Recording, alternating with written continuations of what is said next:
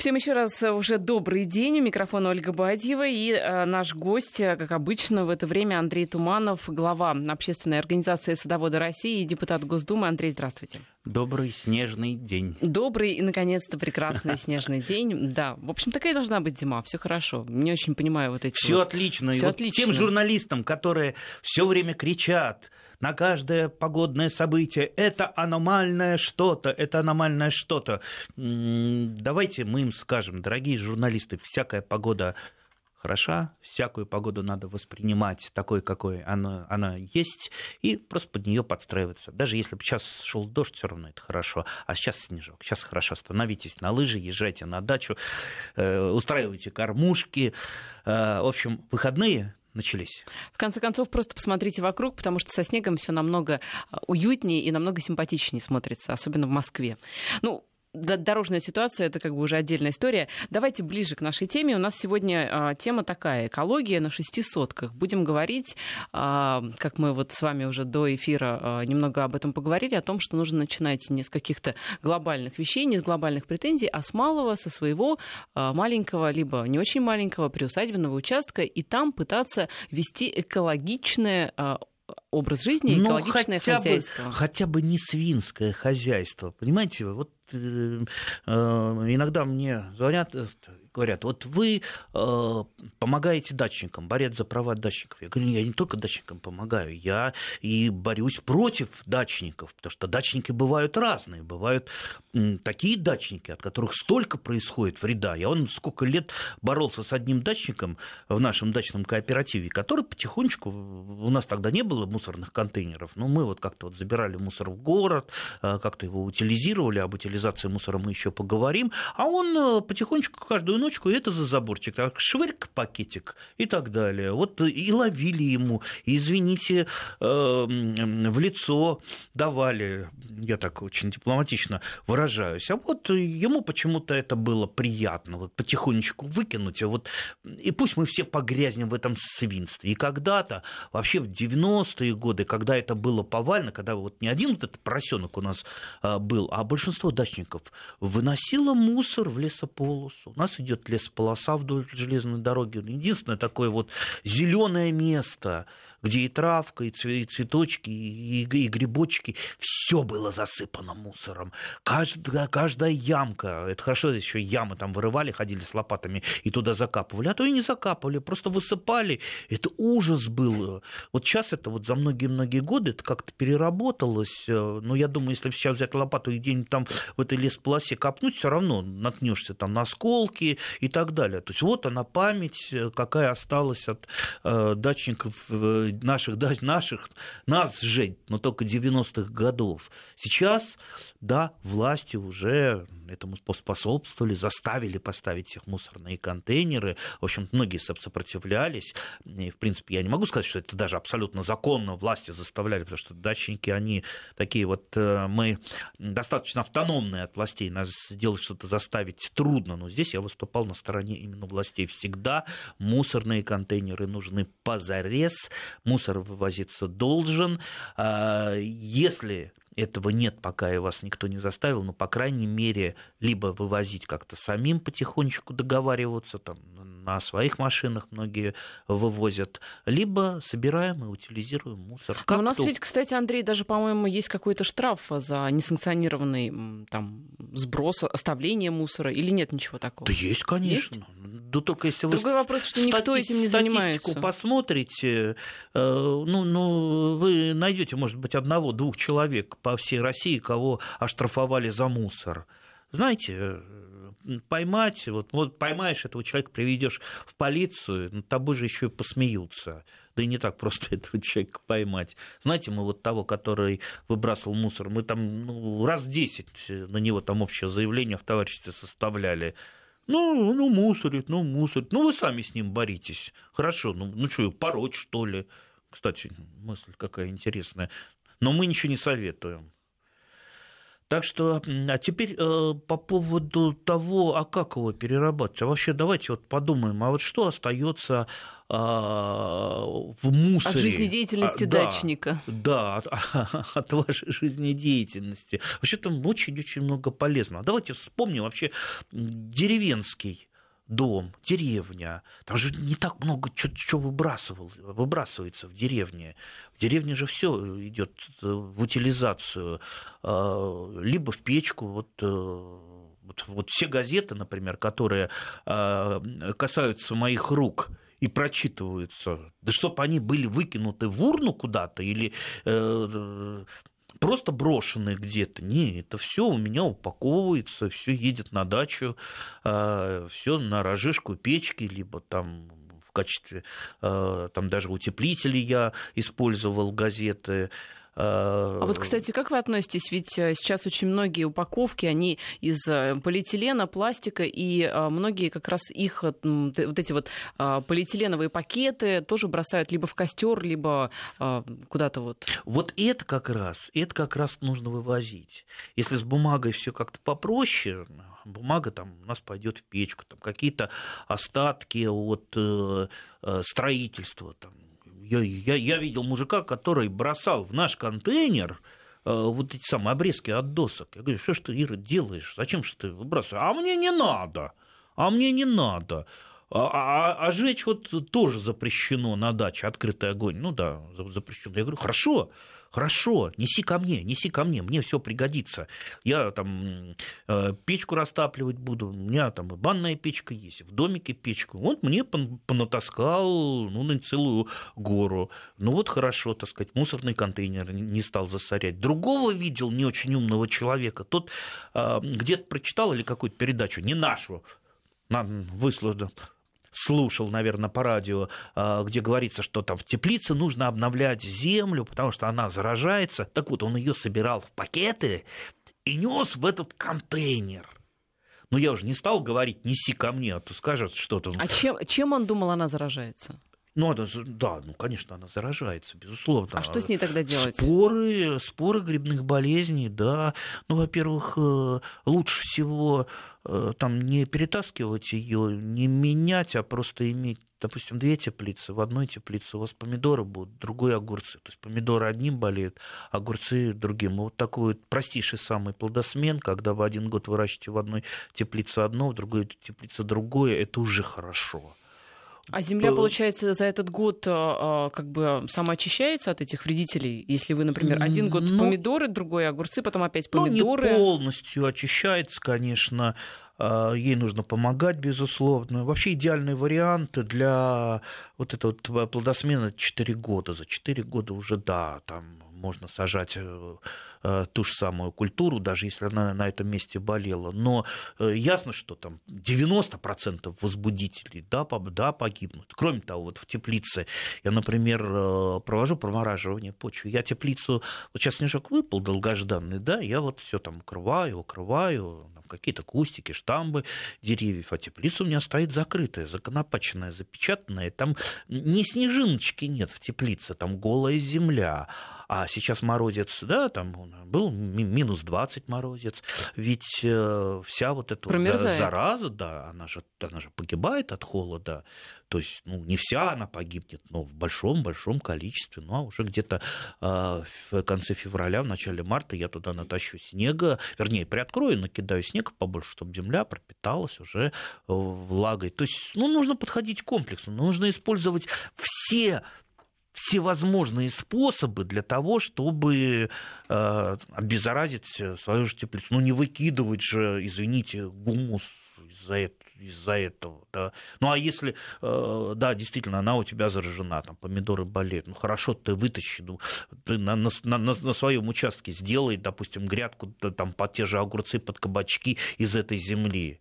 Все, проблема решена. Ну, не выбрасывать же.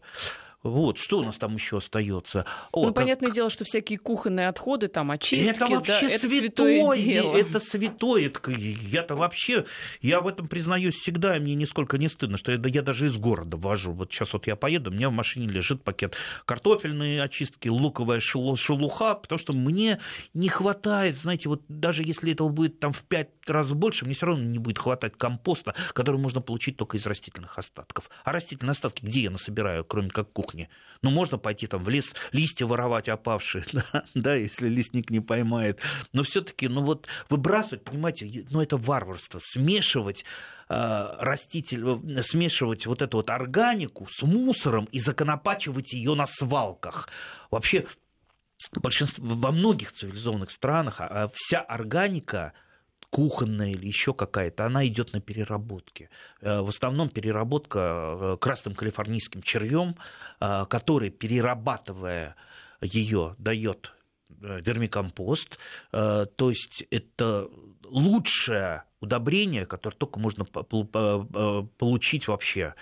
То есть то, что прошло через желудок червя.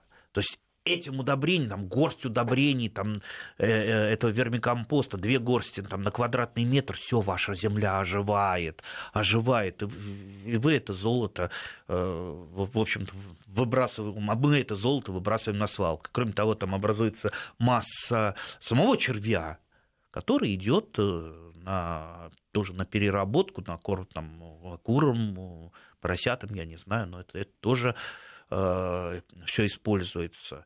Поэтому очень мы нерационально живем. И я понимаю, что сейчас мы разговариваем так вот глобально, а глобально, к сожалению, трудно нам пока что-то сделать. Ну давайте, слушайте, ну вот если вы протестный электорат, по-моему, все мы протестный электорат, все мы вот на кухне у себя клеймим, клеймим, да, властей, депутатов, правильно, клеймим, правильно. А давайте вот начнем э, с себя. Вот я э, на своем участке практически ничего не, выбра... ничего не выбрасываю, только, только, только стеклянные бутылки, а, а так как э, пью, пью я мало, практически не, практически не пью, их образуется мало. И пластик, да, пластиковые пакеты. Все остальное все идет э, э, в переработку. Либо это в печку пошло у меня, либо если это консервная банка, я ее просто там в печке отжигается она минуту, и вы можете ее закопать, она через э, месяц все уже сгниет в чистую. Кроме того,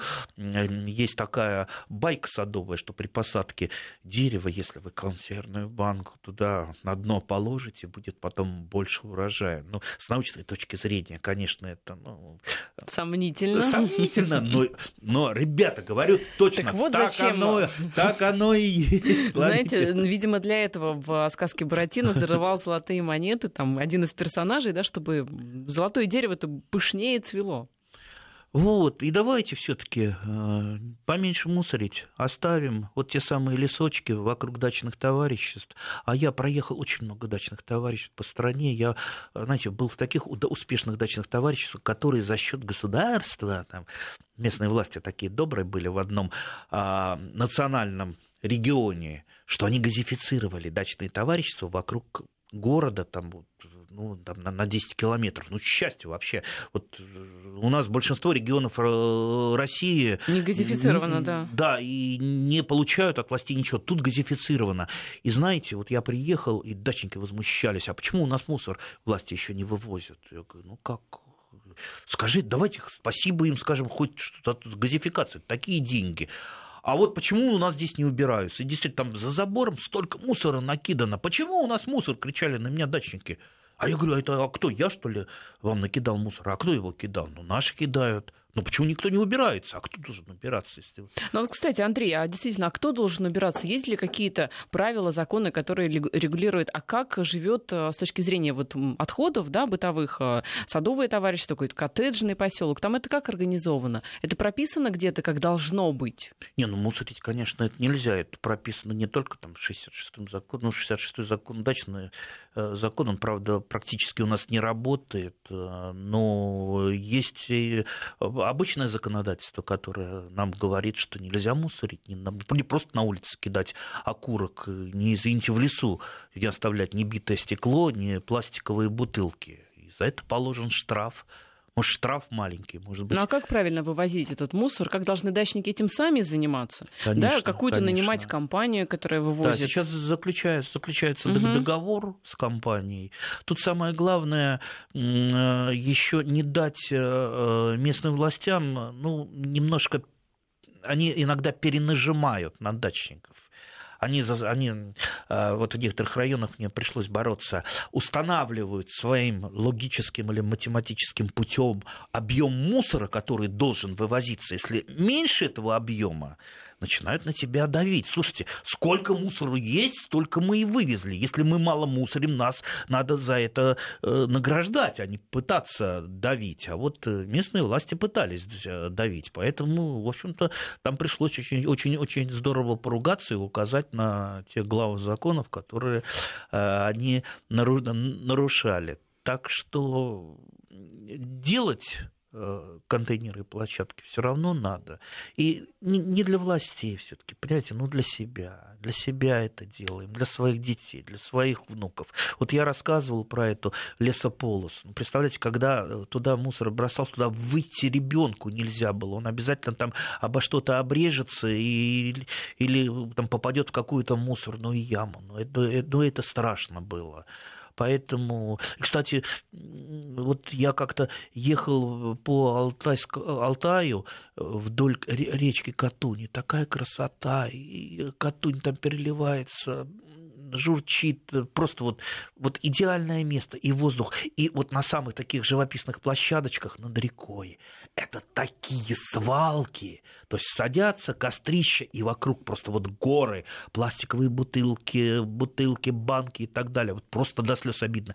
Это кто? Это какие иностранные агенты, с которыми мы сейчас боремся, сюда понавезли да понабросали? Или все-таки это мы, свои, вот, которые вот ехали, проезжали мимо из пункта А в пункт Б, понамусорили Нет, знаете, и какая уехали? здесь логика? Я совершенно не поддерживаю эти свалки абсолютно, но логика-то очень понятна людей. Я лучше выброшу мусор в эту мусорную кучу, да, потому что здесь уже навалено, чем я просто это выброшу из окна своей машины. Логика вот такая.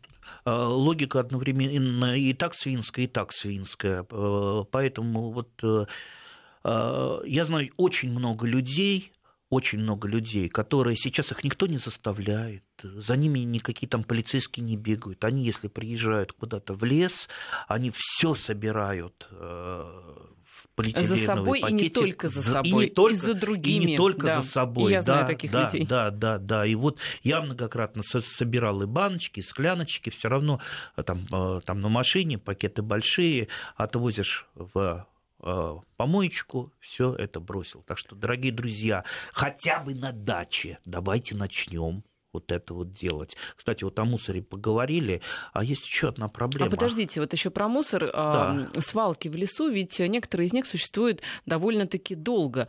А Почему их, ну, может быть, несколько наивный вопрос, почему их никто не убирает? Есть же, опять же, какое-то лесничество, отвечающее там за данный уч- участок, да, которые каким-то образом должны ликвидировать вот это все. Или, в общем, это тоже никому не надо? Когда вы последнее время видели лесного, живого, Ни разу. живого лесника? Ни разу в жизни. Вот я тоже очень давно. Сейчас э, все леса завалены мертвой древесиной, кстати, которые еще и брать-то по нынешнему закону Нельзя. э, нельзя. Я, правда, беру из принципа нарушаю закон, да. И у меня, кстати, законопроект лежит, э, к- который, э, ну, скорее всего, все-таки большинство завалит, который разрешает брать мертвую древесину без спроса. Сейчас это со спроса, со спроса приходите теперь в лесное хозяйство, там пишете заявление, да, с вас еще там что-то магарыч тянут и, и нагружаете то, что никому не нужно, то, что гниет, лес засорен, и вы то есть делаете благое дело, убираете его. И вот я я убираю, я, кстати, дров не покупал за последнее время ни разу, ни разу, все из леса вожу. Но все это вот э, э, то, что упавшее, то, что уже там начинает подгнивать, все это беру, ломаю, пилю, машину загружаю, багажник у меня всегда грязный. Но зато дров много. И в О чем доме ты, всегда о чем ты еще, кроме мусора, вы хотели? Ой, вот это тоже проблема, о которой мало кто касается. Знаете, сколько на датчах скважин? Никто не знает. Практически скважина у нас не контролируется. Вы знаете, а во всех цивилизованных странах каждая скважина стоит на учете. Потому что неумело используемая угу. скважина, она приводит э, к загрязнению э, вот. Хорошо, если это э, неглубокая скважина, там 15 метров, это верховодка, а если это глубинная скважина, там она идет, есть у нас такие...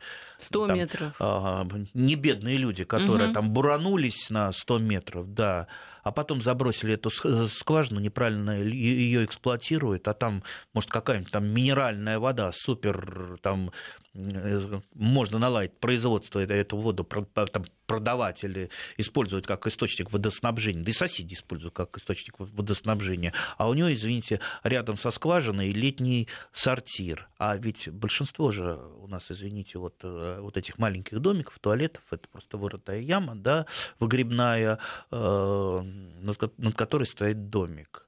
И так вот получается, вот представьте, огромный массив э, дачный, это как минимум там, тысяча участков – Значит, сколько там туалетов?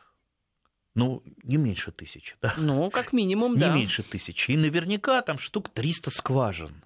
Все это никем не контролируемое. В большинстве случаев. Я знаю, когда э, очень умные... А туалеты при... в западных странах тоже контролируются? Их конечно, местоположение? Конечно, конечно. Ой, в той же Швейцарии вы э, просто даже в обычной деревне его не поставите без согласования с местной общиной.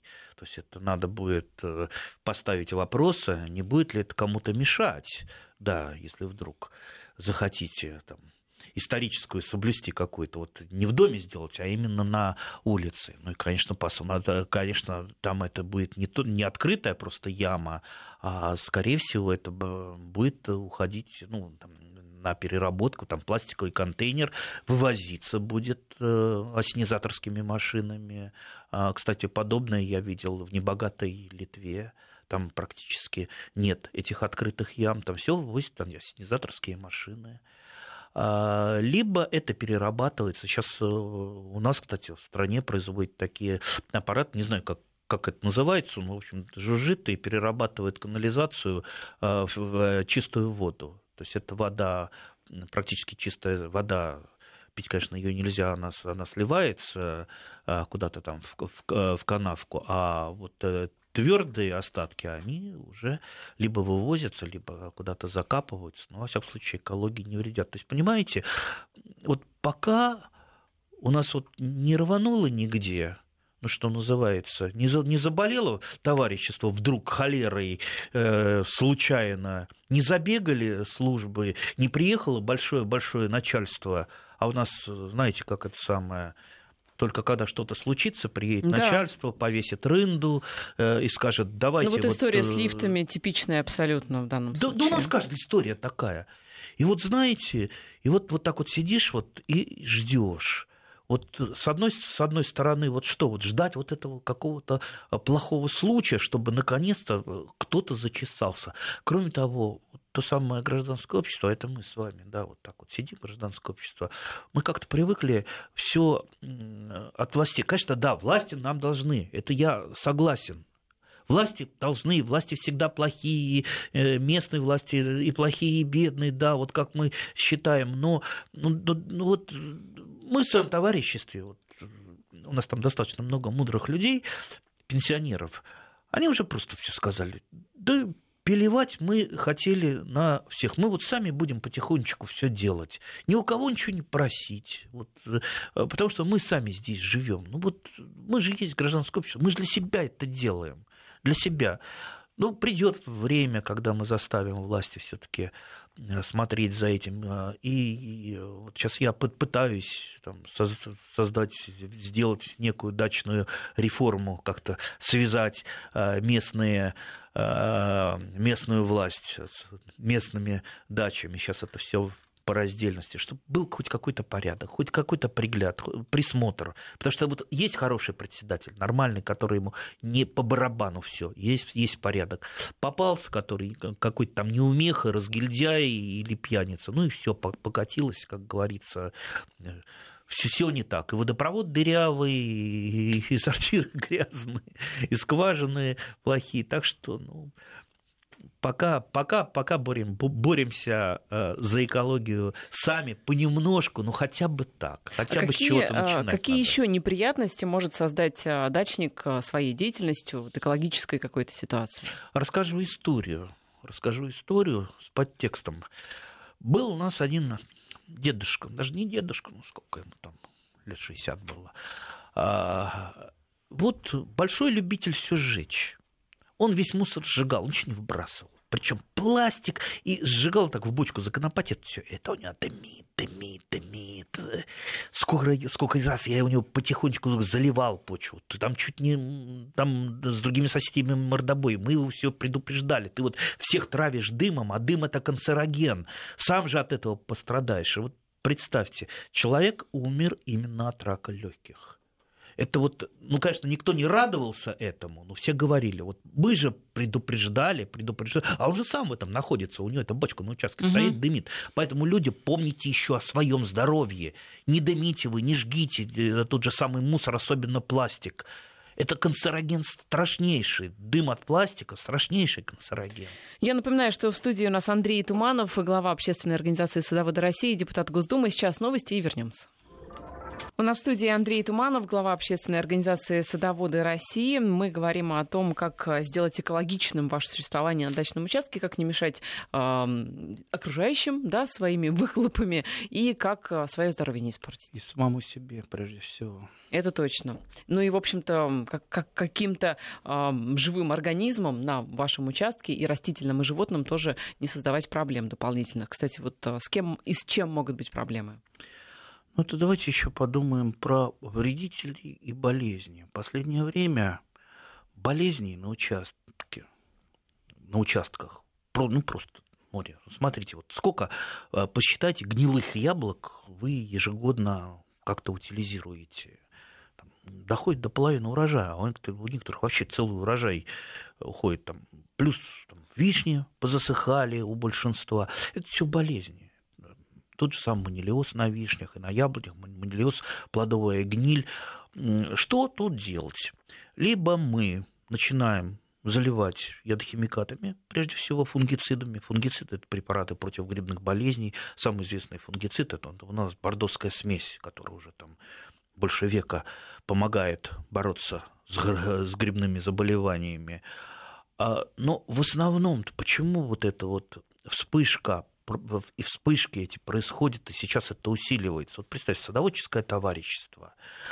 Это хорошо, знаете, на поле один огромный сад, который подчиняется одному агродому, который внимательно там посмотрел, он знает, там пора опрыскивания, или там свистнули со станции защиты растений, пора опрыскивать, он трактора опустил, все опрыснули, все хорошо сделано. Тут один опрыснул, другой говорит, а мне не надо, я там мне вообще яблоки не нужны, пускай гниют и падают. Третий, там, я веду экологическое хозяйство, там, что погниет, то погниет, остальное я там соберу и съем. Э, там, четвертый участок вообще заброшен, там, черт знает, что творится. И вот, вот понимаете, вот это вот лоскутное одеяло, оно дает такой эффект, что всегда э, фитосанитарное э, состояние не в очень хорошем состоянии, если можно сказать так, всегда э, сохраняются зимующие э, стадии вредителей, особенно болезней. Поэтому, если вы хотите ну, по крайней мере, меньше использовать ядохимикаты. А вот представьте, вот, вот э, я не противник ядохимикатов, не противник. Но вот скажите, а как я вот должен использовать, допустим, по правилам для ранневесеннего профилактического опрыскивания тот же самый фунгицид, там, допустим, на яблоне по зеленому конусу. Там, по правилу все там ясно, все просто, все написано, берете инструкцию, вы опрыскиваете. Да?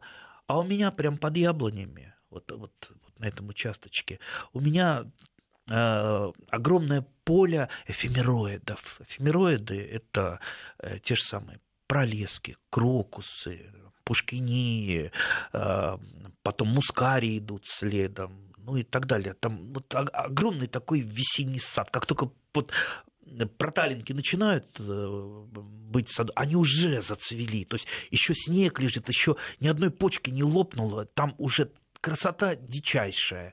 Там вот проснувшиеся шмели вьются. Ну и вот как, как мне быть? Я буду опрыскивать, извините, все это на нектар этих цветов падет, а прилетят те самые шмели и напьются мне, мне жалко закрыть это все поле. Ну, я буду там два дня закрывать, потом там полиэтиленом два дня раскрывать. Вот мне приходится э, обходиться без раннего весеннего опрыскивания. Какая-то я, альтернатива есть? Я обхожусь исключительно э, физическими мерами. Ну, то есть все собираю.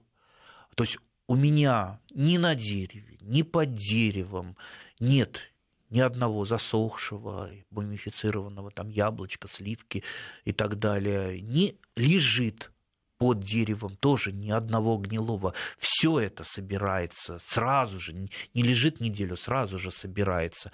Плюс любая засохшая веточка – Понимаете, вы же не знаете, от чего она засохла. Вы не специалист, как правило. А просто так веточка не засохла. То есть даже в таком засохшем состоянии это может заражать э, окружающие, да? Ну, смотрите, на вишне вот э, проявление манилиоза, той самой вот болезни страшной, которая, от которой сейчас вишни, что называется, сгорают, а они после цветения сгорают. То есть гриб манилии, он садится на пестик э, прилетела спора, села на пестик во время цветения, и все, дальше она начала прорастать внутрь, э, и вот эти такие вишенки недоразвитые остаются, и дальше пошла ветка сохнуть. Вот это не, не, не как думают многие, а это у нас это кислотные дожди прошли, или там погода аномальная, как нас журналисты пугают, вот из-за нее вишни. Обычный манилиоз. Слушайте, ну это сразу же все немедленно надо отрезать, чтобы это потом не распространяло споры. Все вы отрезали, ваш сосед отрезал. Все это вы... Отрезать и куда? В данном случае сжечь. Либо глубоко... То есть не в компост? Нет, ну зачем же компост? Это, это больное. А гнилые яблоки больное. куда? Гнилые яблоки Зараженные я закапываю. Тоже. Я закапываю поглубже.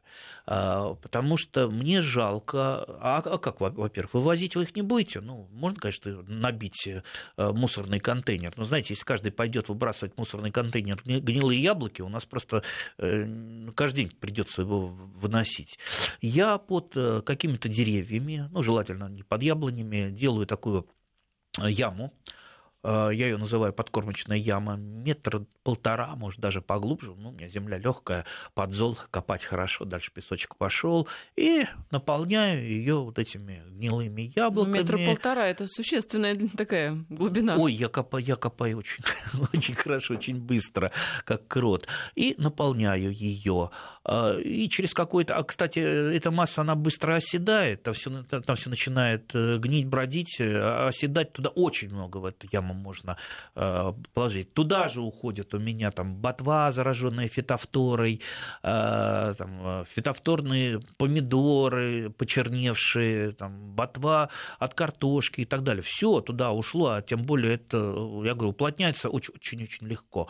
И потом где-то там либо к осени, либо раньше, когда она уже наполнилась оно уже не утрамбовывается, вот остается там, там сантиметров 3-30 до поверхности земли, я все это землей засыпаю, и все это на поверхность не уходит, это остается там в земле, это перерабатывается э, червями, это перерабатывается бактериями, это перерабатывается в органику, органика остается в почве, и уже корни растений эту органику э, будут э, использовать. Ну а споры болезни, они уже, как говорится, не выйдут наружу. То есть можно таким способом. Если у вас есть какие-то другие способы утилизации органики, э, или всего болезного, что у вас есть на участке, давайте мы готовы выслушать наших да, пишите и э, сообщайте, да, я напомню, радиослушателей. Вдруг... Давай, давайте вообще делиться, потому что у нас много прекрасных садоводов, э, которые э, знают очень интересные Какие вещи. у вас есть да. экологические решения, которые вы используете на, на ваших участках? Я напомню просто еще раз координаты наши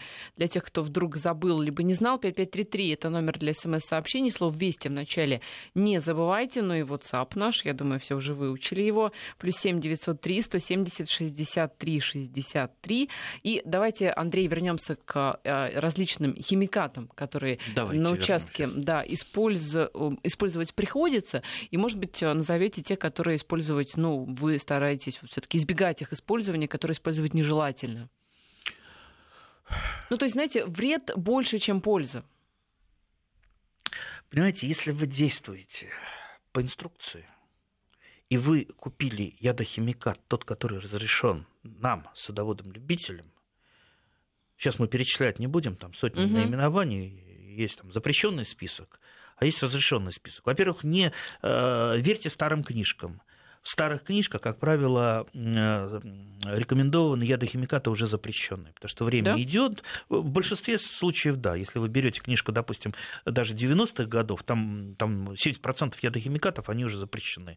Там, там тут же там, поликарбацин, э, там, фундазол, по-моему, ну и так далее, и так далее. Нитрофен, кстати, любимый ядохимикат дачников 90-х для раннего весеннего опрыскивания, комплексный препарат, ой, счастье какое, один раз прыснул и... и ничего не растет. Э, и, и, и все померли, и да. вот э, все зимующие яйца, там всяких гусениц, и э, споры болезней, замечательный препарат был. Ну вот выяснилось, что он канцерогенен, поэтому его запретили, поэтому но вы знаете, не факт то, что мы сейчас используем, что лет через 10 нам не скажут, что это тоже вполне вызывает, возможно, Вполне возможно, но если все таки вы э, купили ядохимикат не у какого-то местного э, этого самого Э, дяди, который работает на складе ядохимикатов в местном каком-то там совхозе, совхозе или бывшем там э, колхозе, хозяйстве,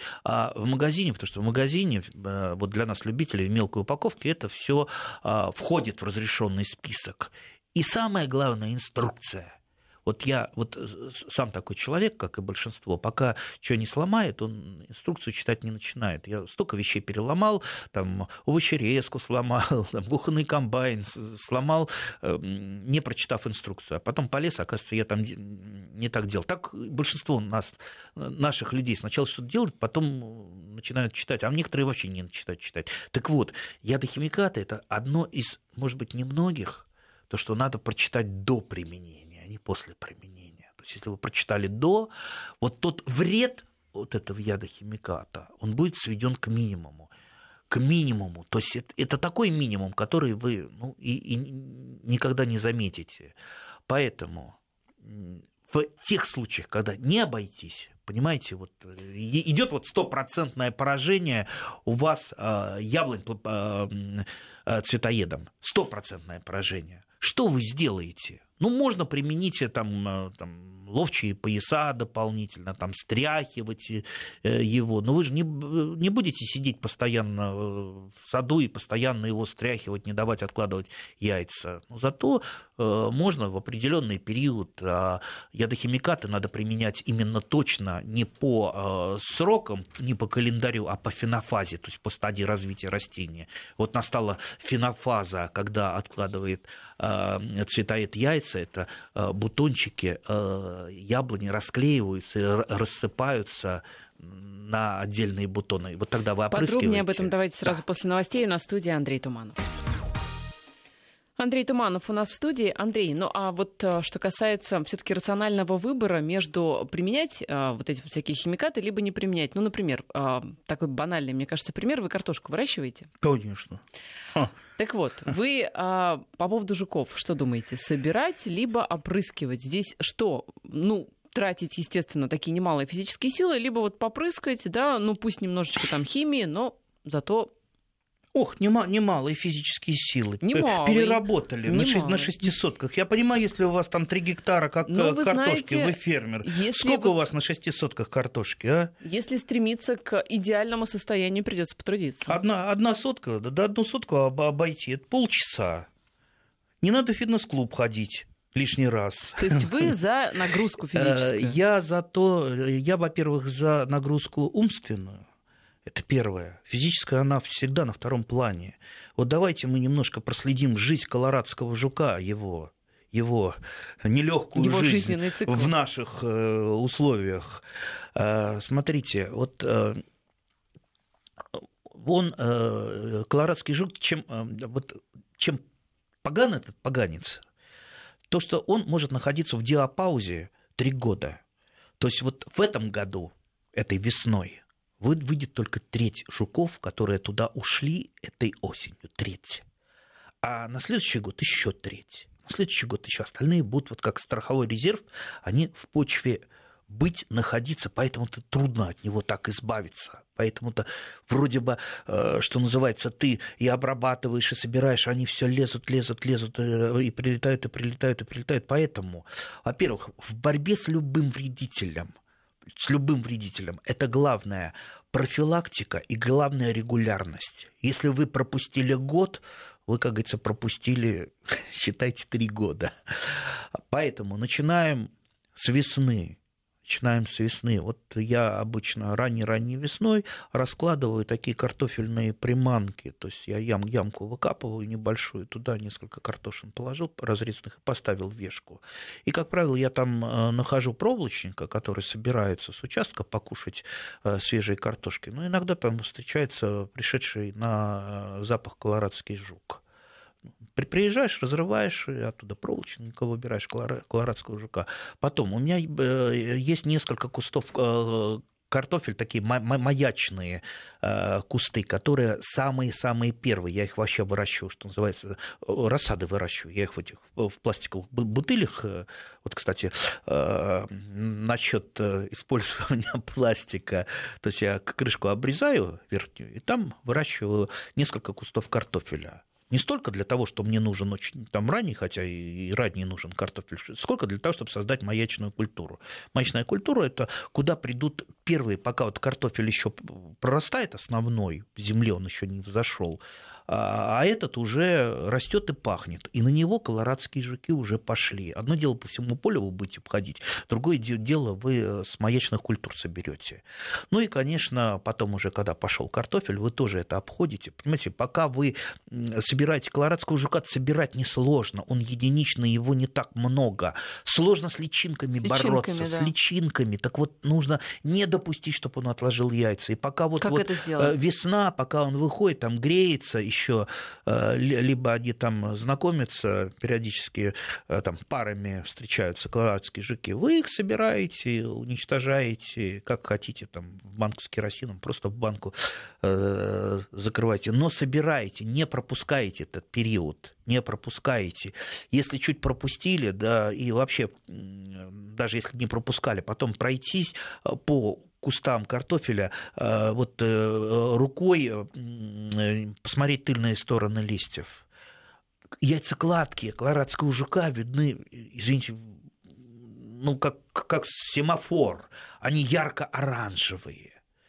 А дальше уж делайте как хотите. Хотите, давите их пальцами. А если брезгуете, просто там отрываете этот кусочек э, листочка с яйцекладкой и туда же в банку. Все вот одним этим мероприятием вы не заводите количество личинок, которые где-то народятся там, где вы яйцекладку пропустили, ну, то, до минимума. То есть у меня это бывает на отдельных кустах, на отдельных, там, один, два, три э, куста, вот бац, приезжаешь, они облеплены личинками. Ну да, пропустил яйцекладку.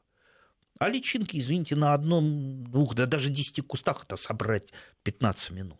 Скажите, а можно ли избавиться от а, жука полностью на своем участке, либо ну, все равно не получится? И прилетают ли они, прилетают. имеют ли они такую возможность с других участков? Прилетают.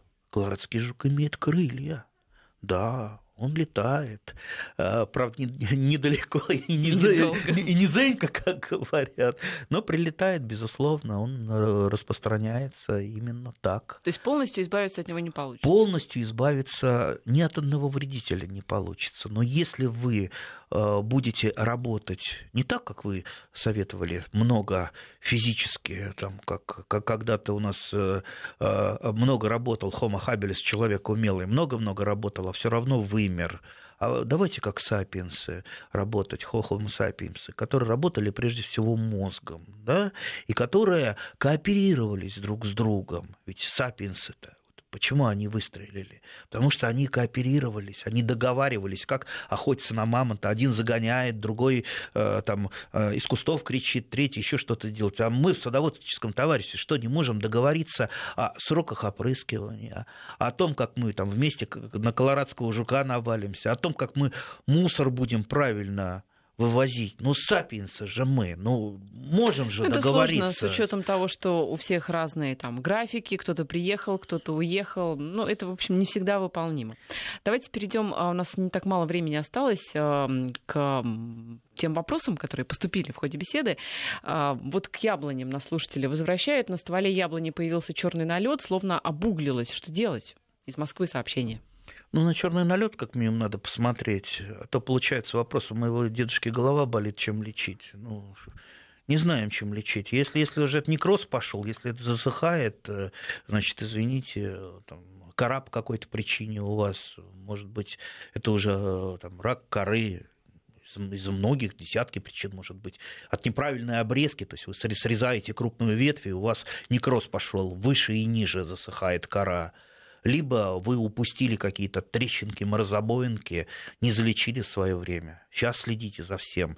Всегда, вот я обхожу яблоню, вот я приезжаю, там, начиная с весны, сейчас вот без толку, с ножиком и тыркую ножиком, извините, во все какие-то щелочки, во все дырочки, ну, от, отгибаешь, что там в этой трещинке, что там, может быть, по трещинке, это уже пошло отслоение. Естественно, это надо все обрезать, зачистить, чтобы там не, не, не поселился ни гриб какой, никакая пакость. Зачистишь это, если нужно, продезинфицируешь той же там, или оксихлоридом меди или чем-то там железным купоросом э, и замажешь садовым варом вот как надо поступать, а не так, что бац, и все уже э, черное. А если это просто сажистый налет, бывает такое, знаете, когда очень сильно развивается тля, а, э, то есть от тли много, э, в выделениях тли много сахара, потому что поэтому ее так муравьи любят,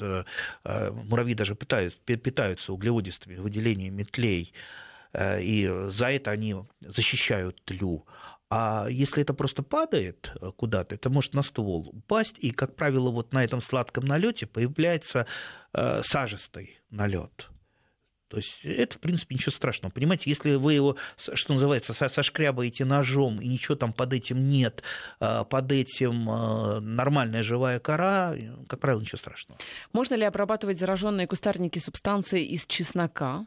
Полыни, перца, золы. Насколько это эффективно? Да чё ж, можно, конечно. Это эффективно? Это не очень эффективно. Ну, смотря, понимаете, в профилактических целях да, но если что-то уже пошло, вряд ли вам поможет и чеснок, вряд ли поможет зола. Да, это народные классические средства, которые, ну, имеют, ну, небольшую-небольшую такую профилактическую э, ценность.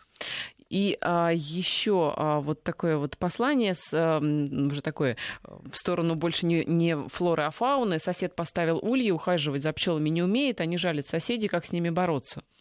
Поставить забор от соседа высотой 2 метра, как правило, пчелы, они, если взлетели на 2 метра, перелетая ваш участок, они его, что называется, верхом облетят. Это не дешевое решение л- поставить забор. Лучше, конечно, если бы ваш сосед поставил да. это, но может тогда пожаловаться на соседа в, э, куда там, в какую-нибудь инспекцию, чтобы э, его заставили поставить э, все-таки этот забор. Хотя пчелы, конечно, на дачном участке это ну, не самое плохое решение. Все-таки пчелы это опылители. Я бы, например, э, был бы рад, если где-нибудь, ну, даже у меня на участке, я вообще мечтаю сам о пчелах, и, может быть, э, как-то поближе к пенсии я обязательно пчел заведу, но так заведу, чтобы не мешать соседям, безусловно. Ну что ж, на этом мы разговор об экологии на этот раз завершаем. Я думаю, что тема обширная, и к ней еще можно не раз возвращаться. Я напоминаю, что в студии у нас был глава общественной организации «Садоводы России», депутат депутат Госдумы Андрей Туманов. Андрей, спасибо за разговор. Спасибо всем нашим и, радиослушателям. Конечно же, мы желаем всем прекрасного воздуха, прекрасной экологии, прекрасных выходных, и чтобы э, все вы, уважаемые слушатели, радовались снегу и той погоде, которая есть, вне зависимости от того, какова она. Всем спасибо.